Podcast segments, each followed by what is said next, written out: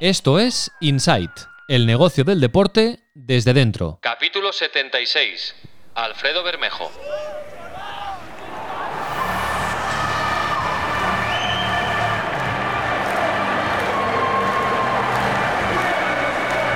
Inside con Raúl Gimos. Cada lunes y cada miércoles, actualidad Sports Business y conexión Tu Playbook. Y cada jueves, entrevistas con protagonistas de la industria. Muy buenas, bienvenidos y bienvenidas al podcast de Sports and Life dedicado al negocio del deporte. En el capítulo de hoy vamos a conversar, y me apetece mucho, con Alfredo Bermejo, director de Estrategia Digital de la Liga, un departamento transversal que marca la línea a seguir, marca los objetivos en cuanto a promoción en redes sociales, nuevas plataformas online y el universo eSports, con el objetivo claro de seguir captando la atención de las nuevas audiencias y explorar nuevos formatos de consumo de su producto, el fútbol. De todo esto y mucho más vamos a hablar con este ejecutivo licenciado en Derecho y que antes de trabajar en la liga estuvo en Facebook y en el Real Madrid. Si nos queréis poner cara, si queréis ver la entrevista en vídeo, está disponible en el canal de YouTube de Sports and Life. Tenemos el enlace en las notas del capítulo, donde también tenéis el correo electrónico del podcast para lo que queráis, insight@sportsandlife.com. También hay en las notas del capítulo los enlaces a los otros dos podcasts que producimos desde Sports and Life. Smart Connections con David Bly, un podcast mensual para CaixaBank Connect y El Fútbol de Todos para CaixaBank Football Experience, un podcast que hemos realizado esta temporada con Marcos López, que lo finalizamos hace un par de semanas cuando acabó la liga, pero si lo queréis recuperar, tenéis 29 capítulos con 29 entrevistas muy futboleras. Inside Sports Business, un podcast de Sports and Life. Hola Alfredo, ¿qué tal? Muy buenas y muchas gracias por atendernos. Hola Raúl, encantado de, estar con vosotros. Bueno, me has repasado tu trayectoria, Alfredo, pero bueno, a mí me gusta que el, invitado también se acabe de, autopresentar. Eh, explícanos, Alfredo, desde, desde cuándo estás en, la liga, cómo, cómo llegas al, cargo, cómo surge la oportunidad y, un poco mm, cuál es tu bagaje anterior. Ya hemos oído que has estado en el Real Madrid, también en Facebook. Explícanos un poco cuál es tu formación, tu trayectoria, vaya. Sí, bueno, yo me incorporé a la liga en el año 2017 eh, en, un área de nueva creación, que era la Dirección de, Estrategia Digital, eh, que estaba planteada como, un aglutinador de las diferentes iniciativas eh, digitales que había en la casa, tanto a nivel producto como a nivel contenido, y tratar de orientarlas todas a, los objetivos generales de, negocio de, de, la compañía. Al final, no es que no hubiese eh, entornos digitales o, contenidos digitales, sino que están dispersos en, diferentes áreas y la idea era pues, alinear todos en un, único, bajo una única dirección y que, estuviese totalmente orientada a los objetivos de negocio. Eh, el área fundamentalmente cubre lo que son eh, todos los canales digitales de la liga, tanto los propios apps, webs, juegos, como los de, que son tercera parte, como serían todos todas las redes sociales, pues desde eh, las tradicionales de Occidente, Facebook, Instagram, eh, a redes sociales en China, sudeste asiático, Rusia eh, y de generación Z más específicas como puede ser TikTok, Twitch, etcétera. Toda la parte de contenidos que nutren esos canales para esas plataformas y, por otro lado, toda la relación con los usuarios que consumen esos contenidos en esas plataformas, Toda la, parte de estrategia de clientes y cómo, cómo establecemos una relación de, vínculo cada vez más estrecho con ellos. Y por último, la última pata sería toda la parte de nuevo negocio y de, activación eh, de los, eh, del proyecto de, eSports. Yo me uno a la liga, en, como te decía, en, en 2017. Previamente había estado tres años en Facebook como responsable de, de lo que allí se llama Media Partnerships eh, para el sector de entretenimiento, deporte y, medios de comunicación para España y Portugal. Mi rol fundamental era eh, la relación con los principales stakeholders de, esos verticales en España y Portugal para conseguir que, los contenidos más relevantes de los mejores medios de comunicación, de los mejores clubes, jugadores y, artistas sucediesen en la plataforma de Facebook o, en, Instagram en ese caso. Y previamente estuve durante siete años en el Real Madrid como, como responsable de, de, patrocinios y, activaciones internacionales, eh, liderando todo el, toda la activación del negocio internacional del Real Madrid, eh, pues desde patrocinadores, giras, amistosos y derechos de imagen de, los jugadores eh, internacionales. A un perfil que no, que no podía fallar en este podcast porque llevas muchos años vinculado al, al mundo del deporte desde la vertiente del, del negocio. Y ahora, Alfredo, eh, digamos, como jefe de la estrategia digital de la liga, ¿cómo sería tu día a día? Eh, un, día mm, corriente de, Alfredo Bermejo en, la liga, eh, ¿cómo sería? Porque claro, hemos entendido cuál es el, trabajo que hacéis en, tu departamento, en tu área, y, hay muchos frentes abiertos, ¿no? y bastante diversos. Sí, al final eh, eh, es un área muy, muy extensa y, muy transversal a toda, a toda, la, a toda la compañía. Eh, además, gran parte de los productos que nosotros lideramos y de los proyectos que lideramos son estratégicos para la compañía en, el, en, el, fortalecimiento de esa relación entre, entre, entre la liga y los aficionados al fútbol. Al final nosotros hemos sido una, un sector que un modelo de explotación muy B2B, en el cual eh, pues las ligas o los, propietarios de derechos vendían los derechos a, terceros y no establecían una relación directa con el, con el consumidor y prácticamente, bueno, prácticamente, conocen más al, usuario de fútbol las, eh, los broadcasters que, las propias ligas. Eh, nuestro eh, approach eh, desde el área digital es establecer esa relación eh, más directa con el, con el usuario, el, ser capaces de empezar a transicionar hacia un modelo B2C o B2B2C en el que nosotros seamos capaces de ayudar, de movilizar audiencias para nuestros partners, bien sean broadcasters o bien sean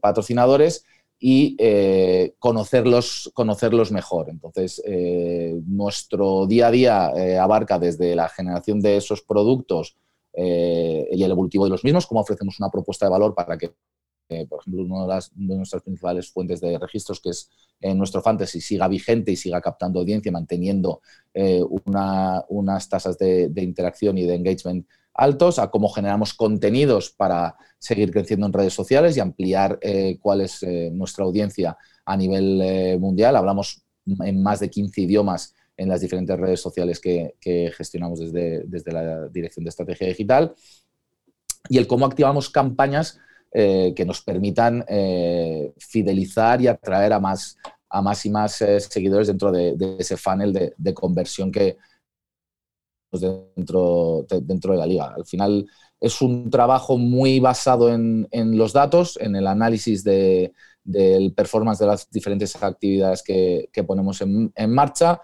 eh, mucha medición, mucho análisis eh, y mucho eh, cambio, adaptación de la estrategia en función de los datos que, vamos obteniendo. Al final, el proyecto que se, que se inició hace seis años de la mano de, Microsoft en su día de, de, desarrollo de una plataforma tecnológica basada en datos es lo que nos está permitiendo ser capaces de hacer análisis cada vez más, más afinados de todas las actividades que hacemos, no solo en, los entornos digitales, y, ser capaces de tomar decisiones de negocio basadas en, datos.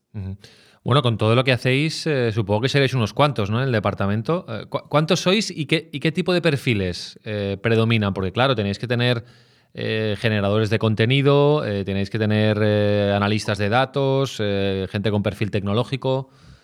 Pues mira, en la dirección de estrategia digital, que fundamentalmente está basada en, eh, toda la activación de negocio de, la parte tecnológica, tenemos un área de tecnología que, digamos que nos provee de, las soluciones para, alcanzar el objetivo de negocio, pero en, lo que es mi dirección somos en torno a, creo que somos en la última cifra, 49, 50, 50 empleados. Eh, de ahí tenemos múltiples perfiles, desde redactores, eh, community managers, generadores de contenidos en múltiples idiomas. Ahí eh, pues tenemos personas de China, Rusia, India, mundo árabe, indonesios.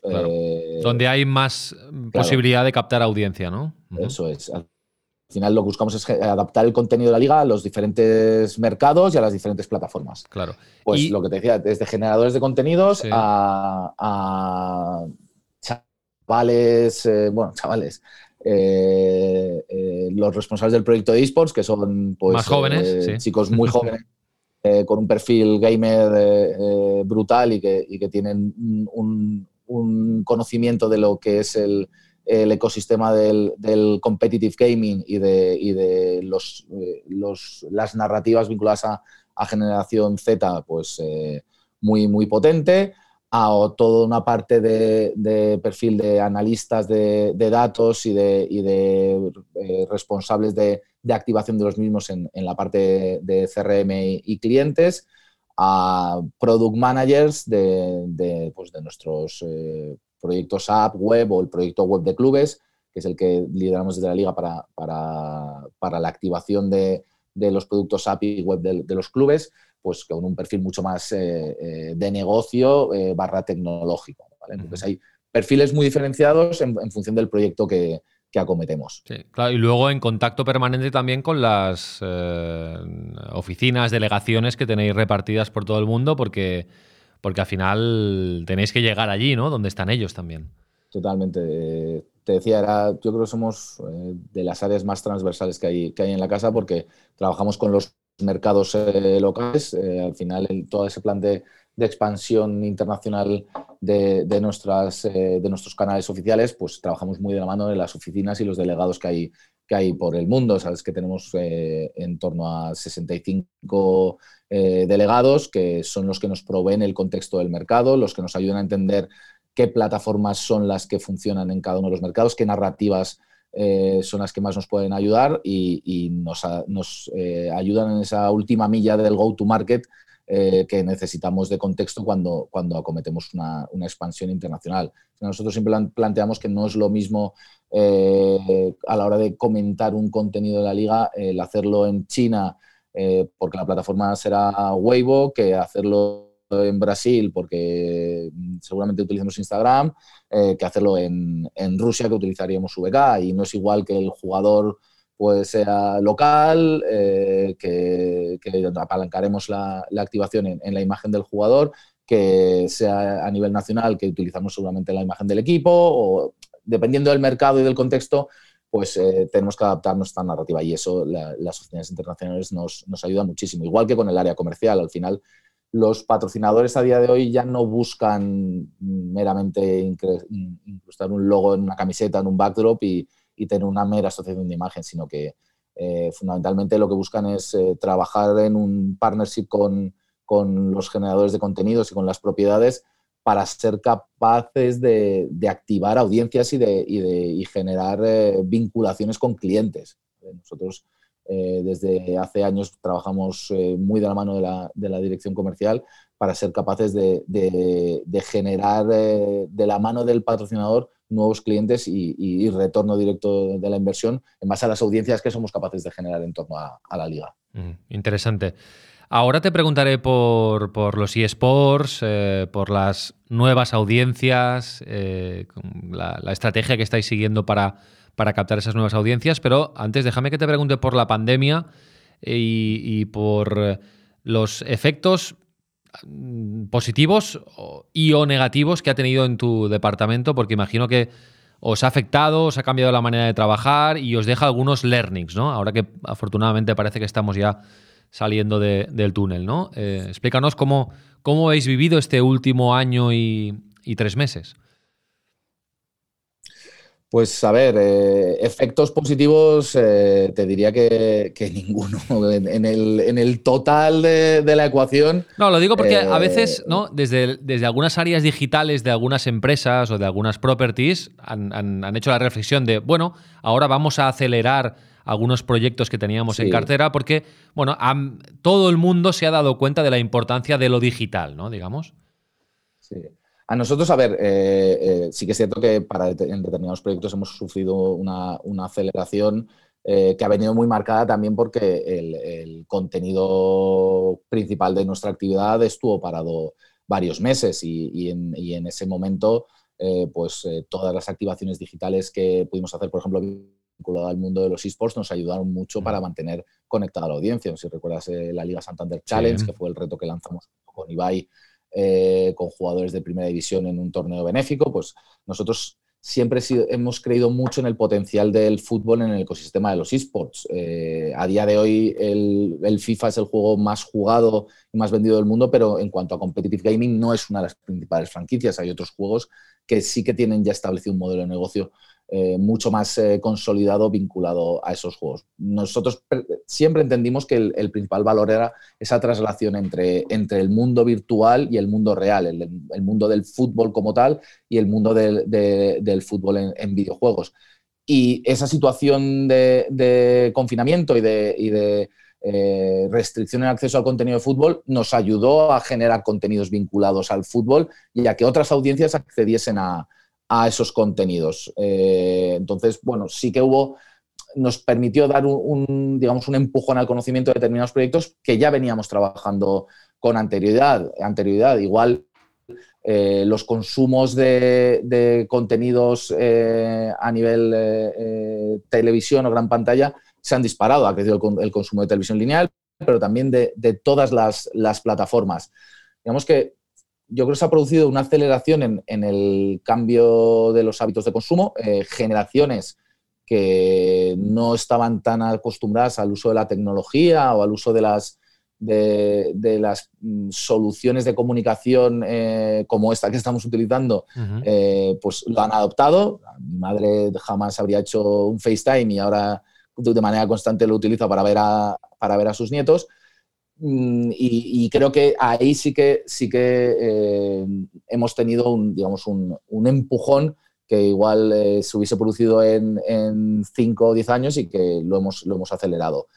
Eh, como learnings, para nosotros ha sido muy importante el haber tenido una estrategia previa. Es decir, nosotros podemos montar la Liga Santander Challenge en prácticamente 32 horas, 24 horas, porque eh, tenemos una estructura eh, de esports eh, que tiene cuatro años de antigüedad, que arrancamos en el año 2017 o 2018, en la que solo participaban 10 clubes y este año han participado 38.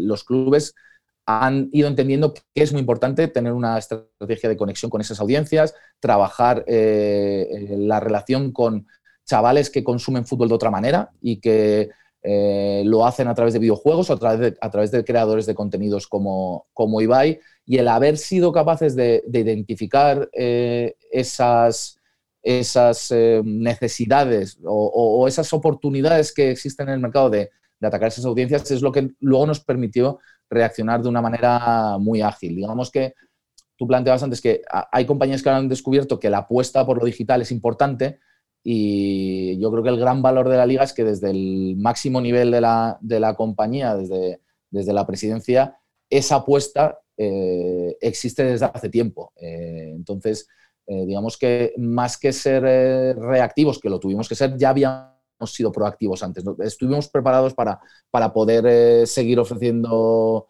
una propuesta de valor a los, aficionados y, tanto en el ecosistema digital como en, como el producto principal con la integración del público virtual en las gradas o los eh, sonidos del público, del, ambiente, del, sonido ambiente de, FIFA en la, en la, retransmisión para seguir ofreciendo, como te decía, un, producto de la máxima calidad. Entiendo, entiendo. Em, Alfredo, después de, haber posicionado desde que llegó Javier Tebas, lo hemos explicado muchas veces, eh, hubo un cambio en, la liga a nivel de imagen, a nivel de posicionamiento de marca en, el, en el mundo a nivel económico, ¿no? De, poder monetizar mucho mejor el producto. Ahora el gran reto es eh, la captación. Esto, esta frase tan, que, tan recurrente ¿no? en los últimos tiempos, ¿no? la captación de las nuevas audiencias. Yo te quería preguntar, ¿qué hay de verdad, qué hay de, leyenda, qué hay de realidad en eh, que los jóvenes, la generación Z, los nacidos ya en el siglo XXI, no consumen tanto fútbol? Y que los tenéis que captar por eso. Eh, vosotros que tenéis datos y que os apoyáis, apoyáis vuestro trabajo en, datos reales, ¿qué hay de verdad o qué hay de leyenda en eso? A ver, nosotros los datos que tenemos eh, no, muestran, eh, no muestran eso en, absoluto. Sí que ha, habido informes que han aparecido, muchos de ellos basados en encuestas sobre consumo, que son, no dejan de ser entrevistas telefónicas, que, quieren apuntar en esa dirección. Eso no es lo que, lo que nosotros estamos viendo. Sí que es cierto que, que al final el contenido eh, cada vez eh, está mucho más atomizado, eh, pero no solo para las, generaciones más jóvenes, sino para todos. Mm. venimos de un mundo en el que había un consumo lineal, una única oferta televisiva y, si tú te perdías un programa, si empezaba un programa te lo perdías. De ahí hemos pasado a una atomización de plataformas OTT, de accesibilidad a contenidos no solo en, gran formato, en, gran pantalla, sino también en, smartphones, en plataformas sociales. Eh, en torno al fútbol ya no solo generan contenido eh, la liga y la retransmisión de los 90 minutos de partido, sino que generan contenido los clubes, generan contenido los jugadores, generan contenido eh, los influencers vinculados al fútbol, Ibai, DJ Mario. Entonces, digamos que la, eh, la, atomización del contenido cada vez es mayor, cada vez hay, hay, más oferta de contenido y el usuario pues tiene 7 de 24 horas para decidir mm. qué, qué, tiene, qué, quiere consumir. ¿vale? Entonces, eh, digamos que la presión por, la, por captar la audiencia cada, cada vez es mayor. ¿vale? Eso sí, también hay más ventanas con las que conectar con esas audiencias.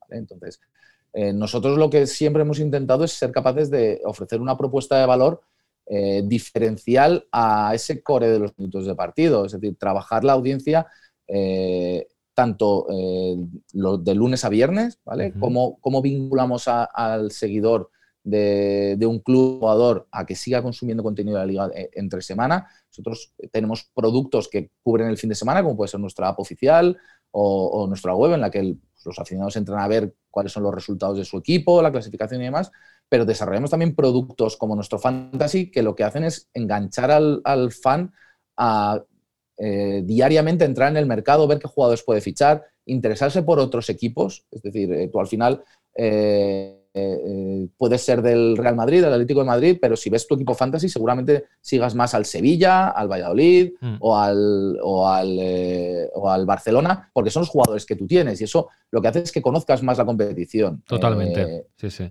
Nuestro proyecto de esports va orientado también hacia, hacia esa fidelización de audiencia o captación de nuevas audiencias. Yo pues me aficioné al fútbol porque veía los partidos con mi padre, iba al campo y me parecía una experiencia eh, fascinante, pero hay muchos chavales en el mundo y, en España que su primera vinculación con un, con un, partido de fútbol es a través de un videojuego eh, que juegan en su casa y ahí empiezan a conocer clubes, empiezan a conocer jugadores.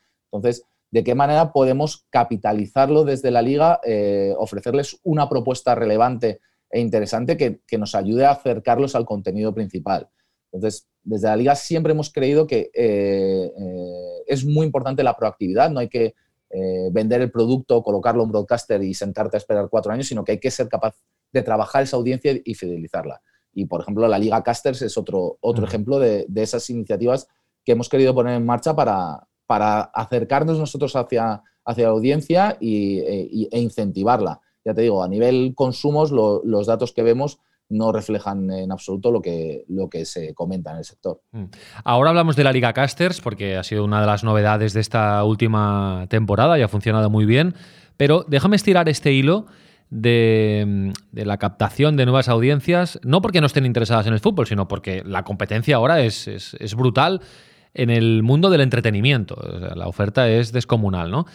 Mm, no hay un cierto. Estoy muy de acuerdo con lo que dices de los fantasy que creo que se merecería en un capítulo aparte en este podcast porque es un fenómeno también muy consolidado y muy al alza que se está extendiendo a todos los deportes. El otro día me llegó una, una empresa que me ofrecía hacer un fantasy del Giro de Italia, por ejemplo, de ciclismo y estaba súper currado.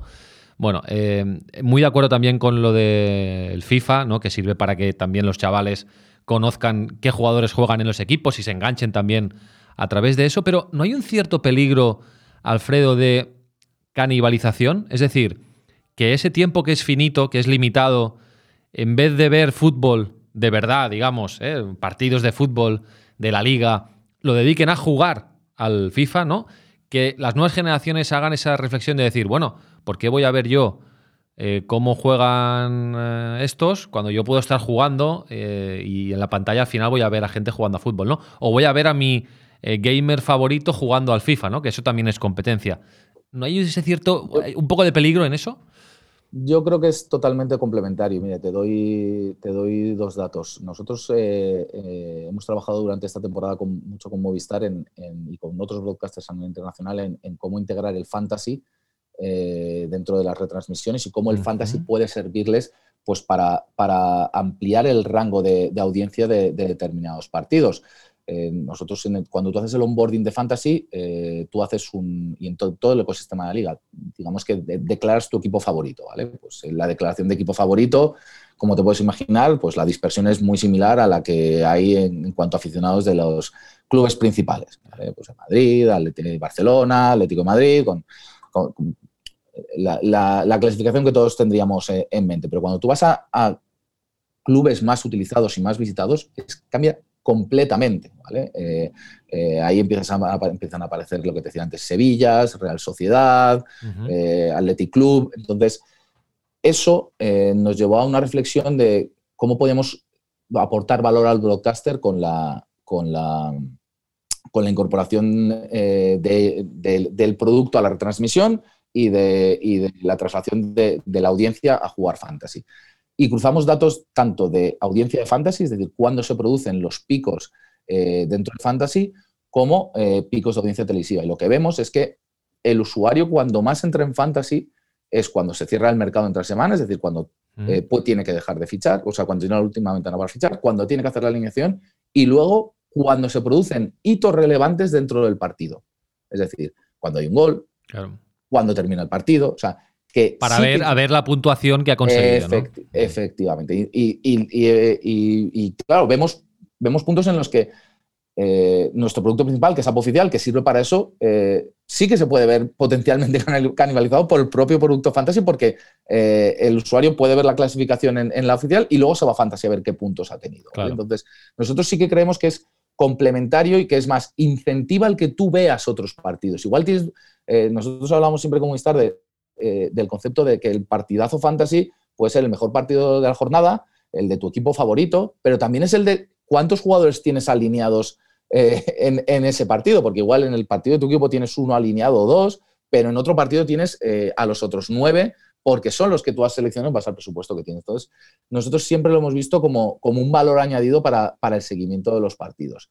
Y en cuanto a lo que comentabas de FIFA, a nosotros tenemos una colaboración y hay, hay, un, hay un mantra que ellos tienen que, que, encaja muy bien con lo que es nuestra estrategia a nivel digital. Ellos siempre hablan de eh, veo el fútbol los domingos, juego a FIFA todos los días.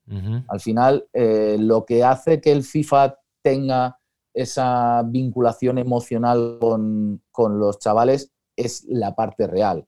Y, siempre nosotros nos hemos planteado pues, con, con modelos de explotación como puede ser Foot, en el que al final los jugadores eligen eh, a un jugador en específico y se mezclan eh, plantillas y demás. Oye, eh, ¿hasta qué punto pueden perder valor las, las IPs de, ligas y clubes? Y, es todo lo contrario, cada vez la relación con, con, Electronic Arts es mucho más estrecha porque esa, esa vinculación del, del producto eh, videojuego con el mundo real y esa eh, fidelidad a, ese, a, lo que se ve en, la competición es lo que hace más atractivo, más atractivo el videojuego. Para nosotros, ya te digo, son absolutamente complementarios. Mm.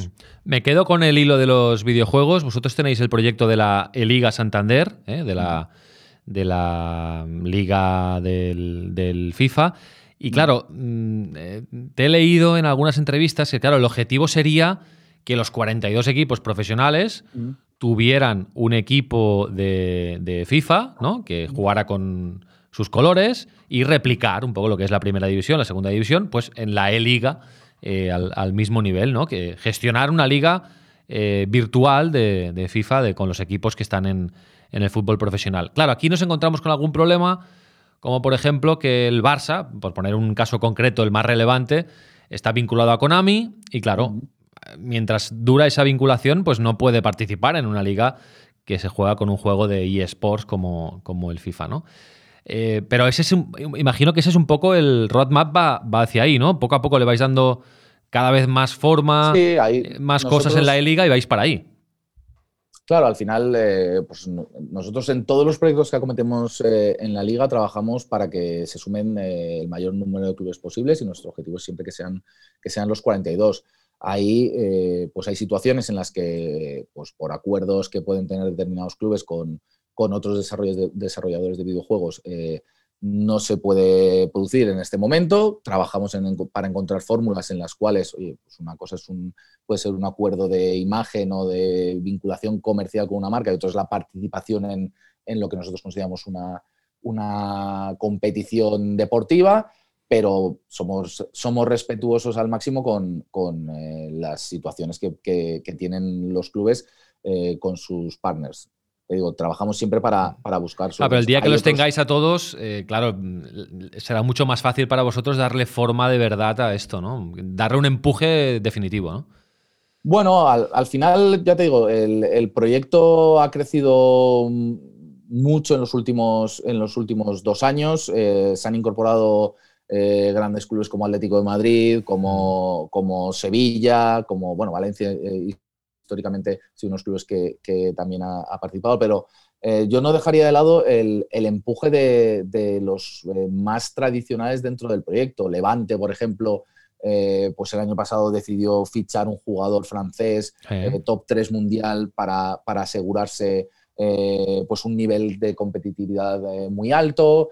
Eh, el draft, que es, un, es eh, yo creo una medida de, muy buena de cuál es el, nivel del juego en, España, pues eh, este año ha aportado dos jugadores a, la fase final de, competición. Entonces, obviamente, sería de tontos decir que no aportaría valor el, contar con todos los clubes en el proyecto, pero sí que el proyecto año sobre año sigue creciendo, seguimos eh, duplicando números de audiencia temporada tras temporada y, bueno, creemos que, poco a poco, pues eh, tanto aquellos que por situación contractual no puedan participar como otros que pudiendo, pues eh, a día de hoy no tienen una estrategia clara en el mundo de los, de los esports, pues esperemos que, que puedan eh, sumarse en, ediciones eh, futuras. Mm.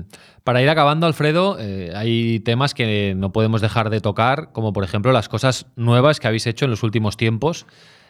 hablabas de la Liga Casters, que es la, bueno, la incorporación de estos creadores de contenido, que son referencias en YouTube, en, Twitch, a la narración, como una alternativa de audio más a la narración de los partidos incorporados a Movistar. habéis hecho eh, muchos pasos adelante en el universo Twitch. Eh, habéis eh, retransmitido ya un partido como fue el Derby Vasco con, con, Ibai y con Ander en, Twitch, en colaboración también con, con Gol, y, tuvo realmente muy buenos, muy buenos números. Si no recuerdo mal, audiencia media de 70.000 espectadores y una acumulada de medio millón de espectadores. bueno, te quería preguntar por, por cómo cómo surgen estas, estas ideas eh, y si van a tener continuidad y si vamos a ver más cosas de este tipo.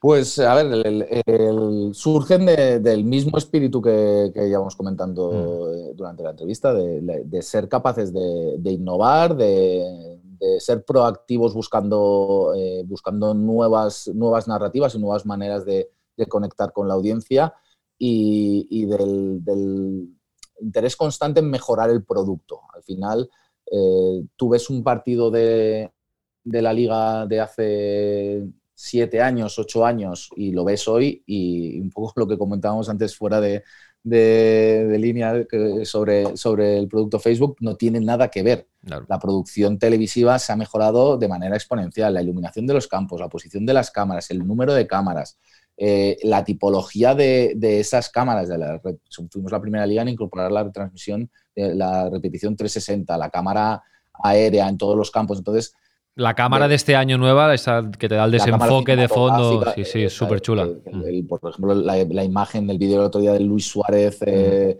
eh, hablando con su familia, pues es una imagen espectacular. Pues en todo ese interés por de qué manera mejoramos la, retransmisión, pues surgió la, oportunidad de, eh, viendo un poco lo que sucedía en el, en el, ecosistema, en Twitch, que había muchos chavales que veían eh, los canales de estos creadores de contenidos para escucharles narrar el partido. O sea, igual no querían, no querían verlo en pantalla o lo veían en la televisión, pero escuchando el audio de, estos eh, creadores de contenido, pues decidimos incorporarlo como una, opción adicional y, de enriquecimiento de las opciones de audio que ya, ya contaban con una, opción similar, pero con las cadenas, con las cadenas de, radio, ¿vale? Entonces ahí decidimos eh, hacer una prueba durante esta temporada con eh, toda la segunda vuelta y la verdad que los datos eh, pues han sido muy, muy positivos, tanto en, el consumo en, televisión como, en, la, como en, el propio canal de Twitch. Claro, y en Twitch, perdón Alfredo, hay un asterisco. Estaba geobloqueado, solo se podía ver en España con lo cual estaban capadas las partes del mundo que también siguen mucho a Ibai y compañía, como por ejemplo en Sudamérica. Y, pero claro, en Sudamérica los derechos están vendidos a diferentes broadcasters y evidentemente no lo podíais ofrecer en abierto en Twitch. Pero aquí me surgió una pregunta. De cara al futuro, ¿esto podría ser una opción a contemplar por parte de la liga? Es decir, en determinados territorios, en vez de vender los derechos a un broadcaster que igual sí, mm, se puede monetizar, pero de aquella manera se podría ofrecer para captar más, también más, más cuota de mercado, ¿no? A través de ese tipo de canales, algo parecido a lo que hicisteis en la India, ¿no? Con, Facebook. Bueno, ahí, ahí en la India eh, eh, Facebook compró los derechos, pero sí, al final eh, nosotros, para que te hagas una idea, fuimos la primera competición en emitir un partido de fútbol a través de Facebook Live en su día, en el año 2000 en el año 2014. Eh, siempre hemos apostado por, probar nuevas plataformas y, por, por, eh, y, por, ser innovadores. Eso luego nos permitió que Facebook a la hora de comprar derechos, pues apostase por nosotros, por ejemplo, y apostase también por, por, por UEFA. Eh, ah, pero Amazon y Twitch también lo pueden hacer, por ejemplo, ¿no? Absolutamente. Entonces, ahí, más allá de, al final, ten en cuenta que, la, la, fuente principal de nuestros ingresos es la venta de derechos de televisión. obviamente, eh, nosotros eh, encantados de probar nuevas alternativas, pero siempre que no comprometan eh, esa, venta de derechos. si Amazon y Twitch se lo plantean, pues nosotros no vamos a, digamos que no vamos a, descartar ningún canal ni ninguna plataforma por el hecho de que se consuman de, una, de una u otra manera. Sobre lo que planteas a nivel internacional, pues bueno, temporada que viene veremos, estamos muy contentos con los resultados eh, que estamos obteniendo con, el proyecto de Casters. Eh, pues eh, seguramente veamos ampliaciones de, países o, de, o de formatos vinculados a estos creadores de contenidos. Lo que comentábamos antes, no solo vincularlo a esos 90 minutos de partido, sino, oye, cómo podemos crear franquicias de contenido que vivan entre jornadas y que nos aporten una visión diferente eh, y una narrativa todavía más cercana a, esas audiencias que el partido como tal. Es decir, igual que se hace el día después o el tercer tiempo en Movistar, pues que pueda haber en, YouTube, en Twitch, programas de, con creadores de contenido de seguimiento de la, liga. Muy bien, también habéis empezado a trabajar. No, no, hemos tenido experiencias este año con el, por ejemplo, el corner de la liga y el corner de la liga, que son eh, eh, contenidos que generamos para, para, nuestros canales de YouTube e Instagram vinculados al proyecto de la Liga y a, la relación con Electronic Arts y los consumos y los datos han sido muy, muy, muy buenos. Entonces, bueno, por ahí eh, vamos a seguir explorando de qué manera podemos enriquecer toda esa parte. Ah, iba a decir que también habéis empezado a trabajar con freestylers, eh, que, bueno, son estos hip hoperos eh, que hacen rimas, como Capo, como Chuti, Escone, que también tienen un gran público entre las nuevas audiencias. Y también hay interesantes experimentos con, este tipo de, creadores. Y para acabar, eh, Alfredo, te quería preguntar por TikTok, eh, que también es, bueno, es, un, es una red social nueva, muy que, está creciendo muchísimo y que además está vinculando al fútbol. Son patrocinadores de la Eurocopa mm. y están haciendo, está intentando captar a, a, mucha gente del mundo del fútbol, ¿no? Imagino que también estáis en contacto con ellos y que bueno, os interesa como otra de las ventanas potentes, ¿no? Sí, nosotros fuimos la primera competición de fútbol que abrió una cuenta de TikTok en, eh, a nivel mundial. Y en España fuimos, antes que cualquier club, los primeros que abrimos eh, una cuenta en TikTok fuimos, fuimos nosotros. Fue una apuesta eh, importante a la hora de, compartirlo a nivel interno, porque es una plataforma que hoy todos estamos acostumbrados a, TikTok, pues por el propio TikTok, porque Facebook, eh, Instagram han incorporado funcionalidades. Sí, pero yo, te entiendo, ¿eh? ¿Cómo le dices a Javier Tebas, oye, vamos a abrir una cuenta aquí que solo hay bailecitos y tal, y música? Sí, plantearte qué, contenido voy a poner. Y, bueno, hay nuestra suerte es que eh, Javier Tebas eh, ni mucho menos es eh, el, menos entendido de, todas estas plataformas y es, y es el, soporte y el apoyo que tenemos en, lo que llaman los americanos el C-Level es, máximo. Es decir, que, él muchas veces es, hasta más más eh, osado que, nosotros en,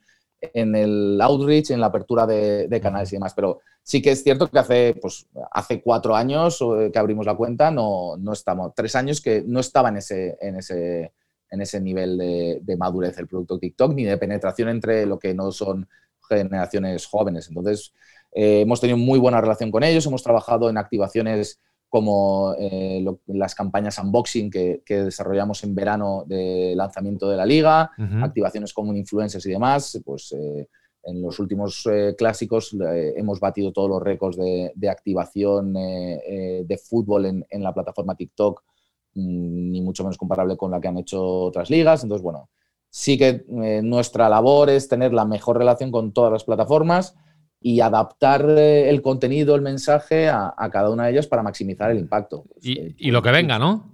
Claro. Porque una, una de las gracias de tu departamento, de tu trabajo, es ojos abiertos siempre, porque es que pasado mañana van a llegar cosas nuevas y tenéis que tener una capacidad de adaptación brutal, ¿no? Brutal, pues eh, desde este año está siendo el año de los audios, desde Clubhouse, eh, Luego hay algunos que aparecen, aparecen y desaparecen, ¿eh? pero bueno, esto ya, esto ya va con la tecnología también, sí, sí. Totalmente, totalmente. Sí, y, bueno, al final es, es eh, para mí lo más relevante es ser capaces de dar con, la propuesta de valor relevante para, para, el, para el fan. saber encontrar al fan qué, qué está buscando, por qué va a una plataforma y si nosotros podemos aportar valor ahí. O no. Abrir, siempre los chicos del equipo me dicen, abrir cuentas por abrirlas eh, no tiene ningún sentido, al final es, eh, es posicionar tu marca en el mercado y, todo canal que abras tienes que mantenerlo y ser capaz de, hacer un delivery de calidad acorde a, la imagen eh, que quieres proyectar de, la liga. Entonces, somos, somos muy precavidos a la hora de, dar el paso, pero también muy osados, es decir, tanto TikTok como Twitch como, como, muchas otras plataformas, hemos sido los primeros en abrirlas antes que otras competiciones porque hemos percibido ese, ese valor eh, eh, añadido para el, para el, usuario. Perfecto. Alfredo, muchísimas gracias por tu tiempo. Eh, muy amable, ha sido muy interesante. nada, enhorabuena por el trabajo que hacéis y, y seguimos en contacto. Gracias a ti por invitarme, ha sido un placer y cuando queráis repetimos. Gracias, Alfredo. Chao. Adiós. Inside, casi todo lo que siempre has querido saber sobre el negocio del deporte.